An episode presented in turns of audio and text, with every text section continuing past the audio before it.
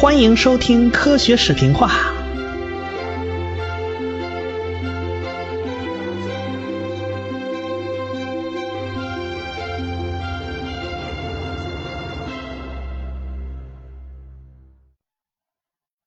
上文书说了，巨维叶并不同意拉马克的学说啊。拉马克不是说用进废退吗？说生物是会进化的吗？哎。而且一看这拉马克也不属于自己阵营啊，不是自己一伙的啊，他是前边布封的继承者呀，所以居维叶就开始动用自己的手腕和人脉去打压这个拉马克。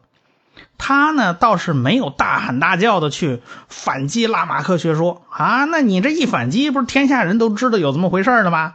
相反，这个居维叶相当的损呐，他。他一声不吭，黑不提白不提，尽量不提有这么档子事儿。说白了，他动用的手段叫封杀。拉马克不善言辞啊，说话嘴皮子不利索，这方面比巨维叶差远了。那巨维叶口才是极其厉害，但是人家拉马克能写呀，人家没事闷头在家写文章啊，写书啊。可惜的是啊。这个拉马克呀，写的所有的书啊，所有的文章啊，都很难发表出来。哎，这就是人家巨维叶厉害的地方，人家巨维叶掌握着话语权呢。即便好有论文给你发表出来了，你这个论文也没有人引用啊。如今大家都知道啊，一个论文有多大影响力，那是要看有多少人愿意引用你的论文嘛，是不是？要看引用因子的嘛。没人引用，那么你的文章就不会有几个人知道。可惜啊，这拉马克辛辛苦苦啊，在家闷头写了那么多东西，最后也只能在自己家里头放着。这拉马克闹的，唉，自怨自叹呢，还烧掉了不少手稿。我们越听越像这《红楼梦》里的黛玉焚稿啊，这是。哎，他反正那时候靠着微薄的工资，要养活一家十几口子人呢。日子过得一点都不宽裕，那拉马克没有办法呀，时不时的他还得靠卖化石来补贴家用。哎，那时候刚好啊，博物学在社会上都比较热门，很多什么有钱人呐、新兴资产阶级啊，都喜欢在家里收藏个花花草草啊，是不是？还收集个化石啊，养两条奇形怪状的宠物犬呐，是不是？所以那时候卖化石多多少少还可以挣点钱补贴家用。拉马克这一生啊，可以说是在贫穷与冷漠中度过的，尤其是晚年境遇很凄凉。一八二九年年底，拉马克病了好久，终于撑不下去了，在一八二九年年底他就去世了。他去世以后呢，他家连一块长期的墓地都买不起，所以他女儿就租了块临时性墓地。只能买五年啊！五年以后您必须迁走。后来据说就迁到了公共墓地啊，但说公共墓地，想来也就是个乱葬岗子，差不了多少吧。所以后来拉马克的骸骨到底到了哪儿，就没人知道了。直到后来一九零九年，这都到二十世纪了，已经拉马克都去世了八十年了，在人们纪念拉马克的名著《动物学哲学》出版一百周年的时候。巴黎植物园向各界募捐，这才算为拉马克建了一块纪念碑，碑上雕刻着他女儿的话：“我的父亲，后代将要羡慕您，他们将要替您报仇雪恨。”你看这话写的，这都多大怨恨呢？这是拉马克去世了，但是他还有学生啊，还有师兄弟呀。哎，圣伊莱尔就是其中一位。这个拉马克啊。和圣伊莱尔相比啊，那是完全不一样的。圣伊莱尔他世世代代就生活在巴黎的科学世家，他们家家族中三个科学院院士，属于有家族传统的这一类啊。这圣伊莱尔自打小就接受科学训练，他岁数不大就跟着一位科学院院士啊，也就是一位矿物学家道本顿在那儿学习。这道本顿呐，特喜欢这个圣伊莱尔，这孩子真聪明。这道本顿来头可不小啊，他是布风的助手，在1744年他就已经是法兰西科学院的院士了。哎，后来他就成了布风的亲密战友，所以这个圣伊莱尔也可以算是布风这一系嫡传下来的弟子。在道本顿大力支持下，加上啊那时候巴黎闹大革命，哎，这个革命政府提拔年轻人呐啊，这个圣伊莱尔在一七九三年，他年仅二十一岁就成为了新成立的自然博物馆十二位教授之一，而且当上了动物部的主任呢。这个结果恐怕圣伊莱尔自己都有点意外，因为圣伊莱尔是以矿物学成名的，他老师就是搞矿物的嘛。他搞动物学呢，只能算是半路出家。不过这时候啊，圣伊莱尔作为法国科学界的新星，那可以算是福星高照、一帆风顺呢。那个时候，居维叶也还年轻呢。居维叶那时候刚到巴黎，还是个毛头小伙子呢，没地方住，他就跟圣伊莱尔两个人住在一起啊，合着。这居维叶跟圣伊莱尔是睡在我上铺的兄弟，那种那种啊，这个同宿舍的关系，哎，俩人还挺投缘，哎，后来还一起发表过论文，关系闹得特别融洽，哎，他们起点都是很好的，但是后来就不行了。后来，圣伊莱尔就跟着拿破仑远征到埃及，居维叶没去啊，居维叶就留在巴黎了，啊，然后他在巴黎就搞大发了。拿破仑出行呢？前呼后拥，带着一大帮科学家，其中就有这个圣伊莱尔。但是这个圣伊莱尔实在是不走运，到了埃及没多久，他眼睛就出问题了。哎呀，这眼睛差点快瞎了。拿破仑呢，开始还打胜仗，但是后来就被人家英国的纳尔逊海军上将给堵在埃及了。这海上的后路啊，让人给抄了。后来拿破仑知道啊，法国国内形势有变。他就挑选了一小撮死党，暗地里偷偷返回法国夺权去了，所以这大部队就被扔在埃及了。这圣伊莱尔就跟着剩余的部队啊，那折腾了好久才回法国。他那眼睛害眼病啊，还差点瞎了，好不容易才保住视力。所以呢，圣伊莱尔跟居维叶一个去了埃及，一个没去。这后来走的路可就不一样了。圣伊莱尔在埃及受罪那时候。那居维叶就在巴黎飞黄腾达，哎，后来圣伊莱尔回了法国，哎，大家面子上还过得去啊，毕竟过去关系都很好啊。但是居维叶已经开始慢慢慢慢开始疏远圣伊莱尔了，哎，人家叫他帮忙呢，他也不见得真心的去帮。所以一直到了1807年，这个圣伊莱尔才当上科学院院士啊。前头叫居维叶帮个忙吧，居维叶还没没没花力气。你想啊，当年圣伊莱尔年纪轻轻就迅速窜红了，那时候他才二十郎当岁啊。现在时间一晃，十几年过去了，他一直原地原地踏步，他没啥发展。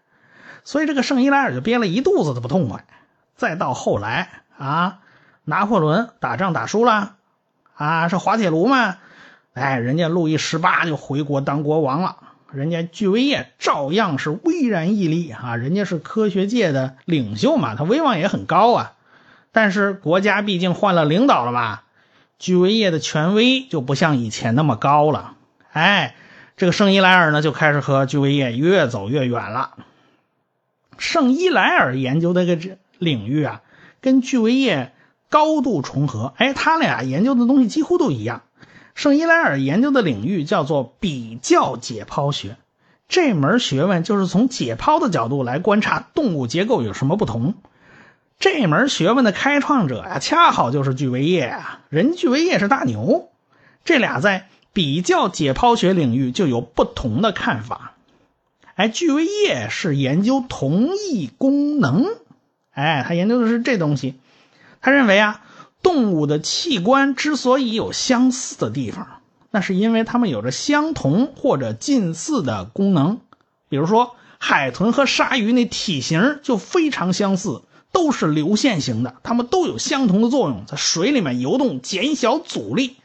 哎，但是据维叶认为，这俩呀只是偶然长得比较像罢了，它并没有逻辑上的关系。那海豚跟鲨鱼，它不是亲戚关系，没亲戚关系啊，他们都是啊，上帝造出来的，上帝就这么造的，啊，造的就很像，那你管着吗？所以他们两个物种之间没有逻辑上的关系，但是在圣伊莱尔看来可不是这样的他认为生物结构是具有同源性的。你看啊，这个巨维叶研究的是同一功能，然后圣伊莱尔研究的可就是同源性。说白了，什么意思？就是动物都是一套模板给造出来的。你看啊，脊椎动物都是四条腿吧，都是一个脑袋一个尾巴是吧？各种脊椎动物。都是在这个结构上拉拉扯扯啊，这儿放大一点啊，那儿缩小一点啊，调整出来的。牛腿长啊，蜥蜴腿短的，但是解剖开看看结构，哎，这骨头结构都是一样的，无外乎这骨头长点，那个骨头短点，改来改去都是同一套模板。比如说啊，我们游戏里边飞马这种东西，可不可能存在呢？啊，游戏里面是没问题啊，但是现实中它是不可能存在的。因为我们脊椎动物啊，几乎都是一套模板啊，都是四肢四条腿儿。哎，鸟呢，前肢变成了翅膀，所以它有两条腿两个翅膀，加起来还是四个。马呢有四个蹄子，可是飞马那就不一样了。飞马除了这四个蹄子，还有两个翅膀呢，这加起来就不对了，就变成六只了。解剖上多出两条肢体呀，因此要较真儿的话。飞马跟我们现在的脊椎动物，它不是同源的。哎，再再翻过来，咱们再举一个游戏里面的例子啊。你看《魔兽世界》里面呢有个坐骑叫御风者，哎，这个长得就比较合理啊。人家也是四肢，他那翅膀啊，哎就不像飞马，他这他那翅膀其实是前腿后面产生的皮膜，哎，他前腿又当腿又当翅膀用，哎。所以这个设计就比较合理，它因为还保持了脊椎动物四肢这个结构，它并没有多出两条腿来。居维叶呢，就听见圣伊莱尔这套同源学说，立刻就把这眉头给皱起来了。因为圣伊莱尔有好多话他没直说，但是话里话外的已经透露出来了。怎么着？他赞成拉马克的思想。你想啊。所谓同源呢，就是相同的来源，是不是？字面上不就这么解释吗？那来源是啥呢？物种的来源是啥呢？这还不是爹妈那儿来的，是不是？爹妈从哪儿来的？还不是他爹妈那儿来的吗？哎，所以这往前推，不就是祖先的意思吗？相同的来源，可不就是相同的祖先的意思吗？是不是？现在的脊椎动物都是四条腿一头一尾，这都是一个模板出来的。为啥呢？那是因为它们都有共同的祖先。绕了半天啊，你不就想说这个吗？这巨维叶一眼就瞅见了啊，后边有潜台词。所以巨维叶就认为啊，他们两个人的理论是水火不相容，有我没你，有你没我。其实。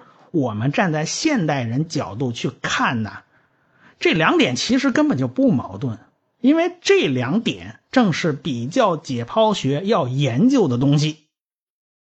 这个圣伊莱尔也有不靠谱的地方啊，虽然他也觉得物种是会慢慢变化的，不是一成不变的，但是他觉得不是物种在适应环境，而是物种在选择环境啊。怎么说？比如说鱼。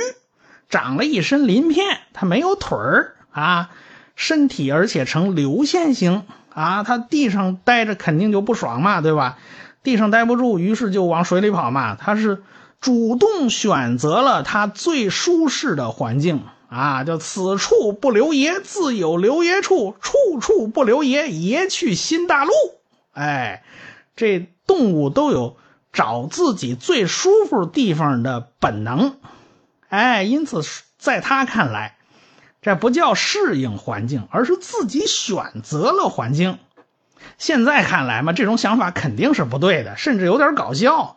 但那个时代就是如此嘛，大家都在做着各种各样的猜测。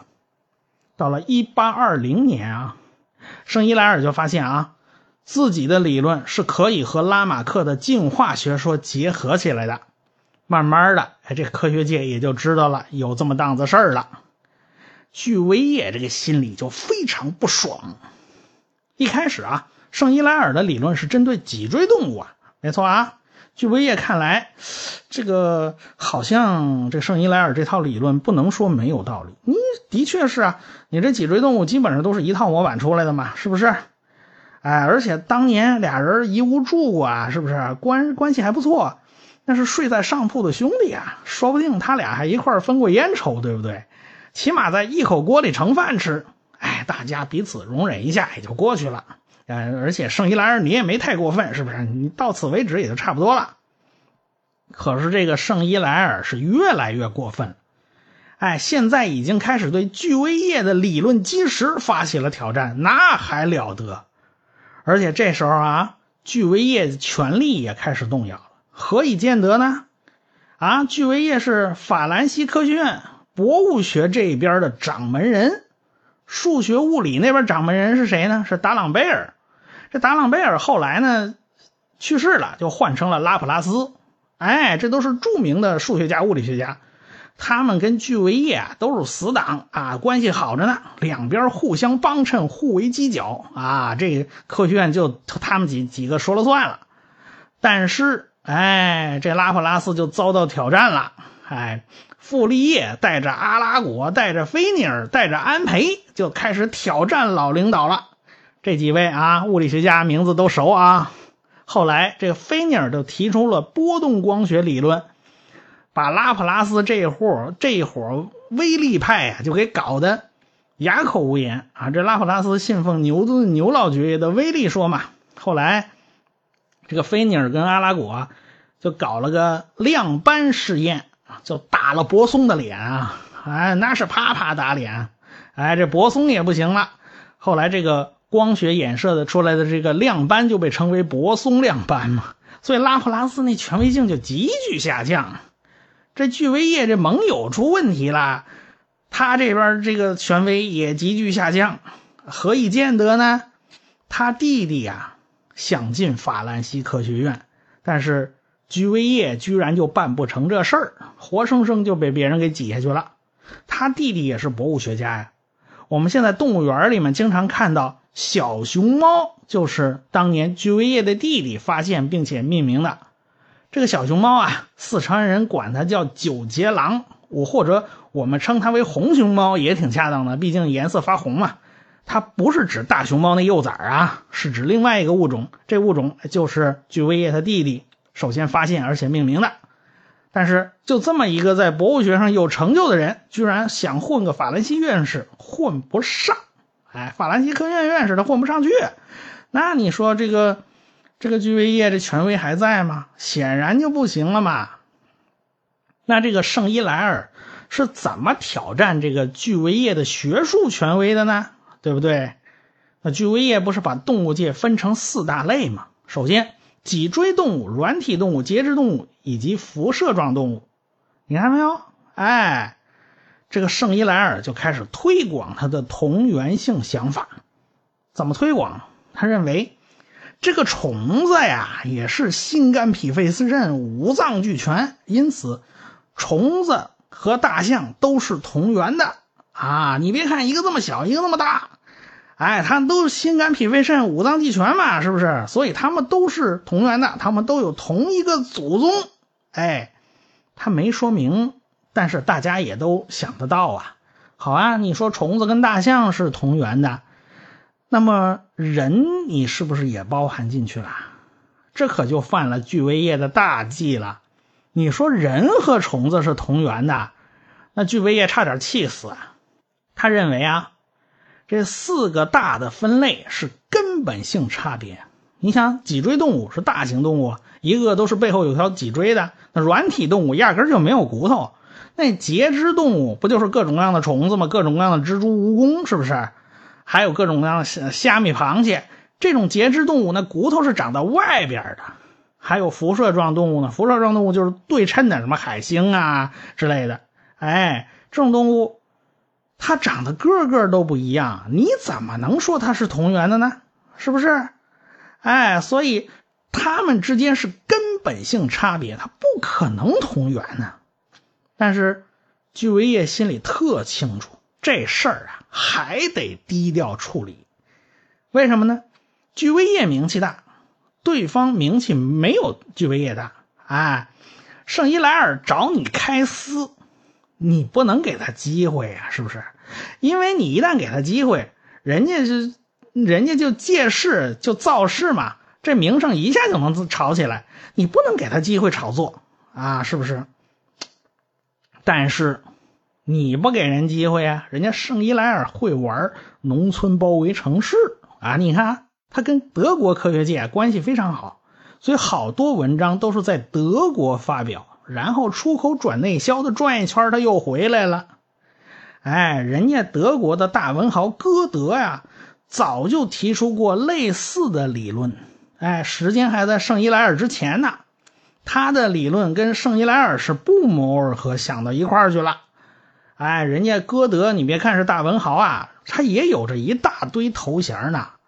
德国著名思想家、作家、科学家。哎，我们会发现啊，那个时候的学者好像什么都会。他什么人都能来掺和一脚啊！这他们那时候的学者往往是身兼数职，而且啊文理科都不分，全挎着。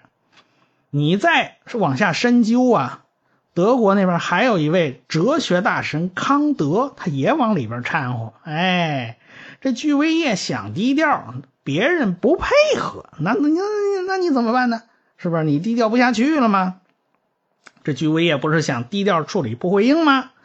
但是人家总有办法挤兑的，你不得不说话，他就想法挤兑你啊！现在就差一个火星子，就能把这个话题给引爆了，跟现在网上微博传、微信传呢都差不多啊！由不得你巨维叶不开撕哦！哎，圣伊莱尔要的就是巨维叶跟他吵架、跟他辩论，只要巨维叶一张嘴，这目的就达到了。哎，输赢倒在其次。那圣伊莱尔就知道啊，他现在需要安安静静的等待一个机会，这个机会还真来了，咱们下回再说。我是卓老板，我是吴晶晶，我是王杰，我们是科学声音。感谢大家的支持与关注。